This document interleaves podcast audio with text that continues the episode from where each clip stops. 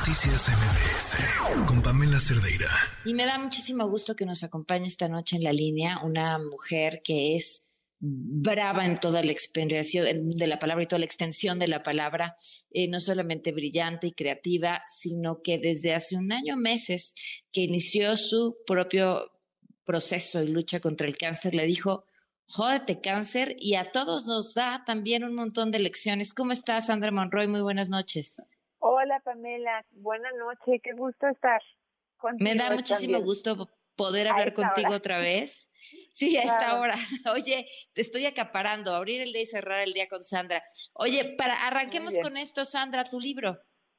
Pues Jódete Cáncer es un libro, es un ensayo eh, autobiográfico, es el camino pues no empieza con el cáncer, en sí el libro empieza muchos años antes eh, y el cáncer es un punto eh, del cual partimos para hablar de esta historia, es eh, esta cuestión de del diagnóstico y del tratamiento, la decisión de documentar el proceso, por qué se quiso o por qué quise que se documentara el proceso, eh, en los ojos eh, de una sororidad enorme que tiene Sasha, ¿no? Es, es profundo y bello lo que hace con su cámara y era la persona correcta para acompañarme en este camino.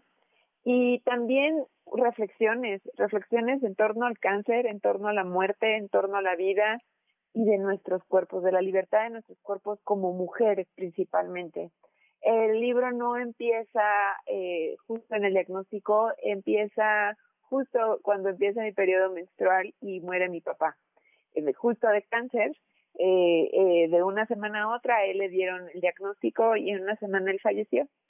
Eh, me costó mucho trabajo entender que también la muerte es un regalo en este proceso oncológico. Y esas reflexiones están en este libro. También viene acompañado de tres cartas muy profundas, muy importantes para mí, para hacer llegar el mensaje. La primera es a las mujeres recién diagnosticadas, porque ahorita pareciera todo fiesta, todo luz rosa, y en estos diagnósticos se apagará ese reflector y se quedarán en la oscuridad de un diagnóstico. Este libro es para acompañarlas, esa carta va dirigida a ellas, porque cuando tenemos un diagnóstico, un primer diagnóstico, porque a veces también hay recaídas, eh, no sabemos ni siquiera qué sentir es, algo muy ambivalente, es muy extraño y es la primera vez que nos confrontamos con una realidad que de alguna manera sabemos todos, pero pocas veces nos las creemos, que es que vamos a morir, que somos fugaces en este mundo.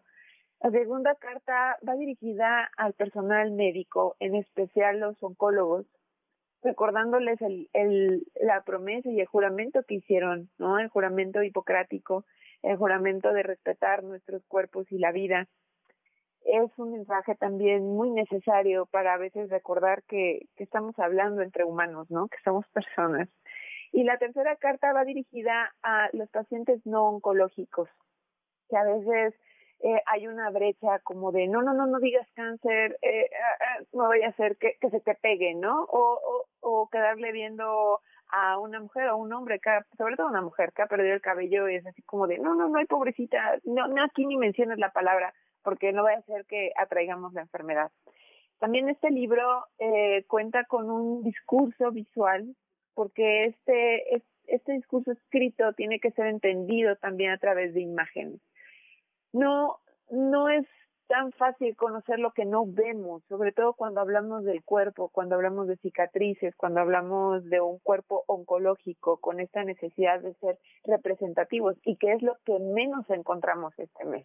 Encontramos cuerpos de mujeres, eh, voy a poner entre comillas normativas, porque de alguna manera es ambivalente también la normatividad, nunca es, nunca llegamos al estándar que nos va poniendo eh, esta cuestión social, ¿no? Pero eh, no hay, o las pocas mujeres oncológicas son tapadas con muchas flores o tapadas con grandes moños, pero nunca nos dejan ver un cuerpo. Es ambivalente y es contradictorio que siendo el cáncer de mama ni siquiera podemos mostrar, bueno, ahora yo ya no, ¿verdad? Pero las que tienen pecho es poderlo mostrar un pezón al aire libre, o sea, ¿cómo podemos hablar de esta enfermedad si ni siquiera podemos tener un cuerpo libre, ¿no? De una censura. Eh, el libro hace ese camino. El libro hace esa reflexión. Es un libro que, de hecho, Otto, el editor de Lux Plus Lux, cuando planteamos escribir como, como esta entrada aguerrida, ¿no? Eh, como casi, casi, casi como una bomba molotov, abrir esa caja de Pandora, me dijo, me gustaría que escribieras un libro que le pudiera haber dado a mi mamá en los tiempos de espera de sus quimios. Claro. Y dije, ok, esta es una misión especial. Wow. Pues Sandra, ahí está la invitación para que busquen tu libro y por supuesto aquí el espacio abierto para que sigamos platicando de tu libro, del trabajo que has hecho, pero también hablándole a las mujeres que están atravesando por ese proceso. Te agradezco muchísimo poder platicar. Muchísimas gracias. De verdad, muchísimas gracias por el espacio y mantengamos el diálogo abierto. Esto es los 365 días del año. Escuchaba en tu, en tu entrevista pasada, las detecciones oportunas salvan vidas. Así por favor, no se dejen para después. Muchísimas gracias. Un fuerte abrazo. Gracias, Pamela. Un beso. Noticias MBS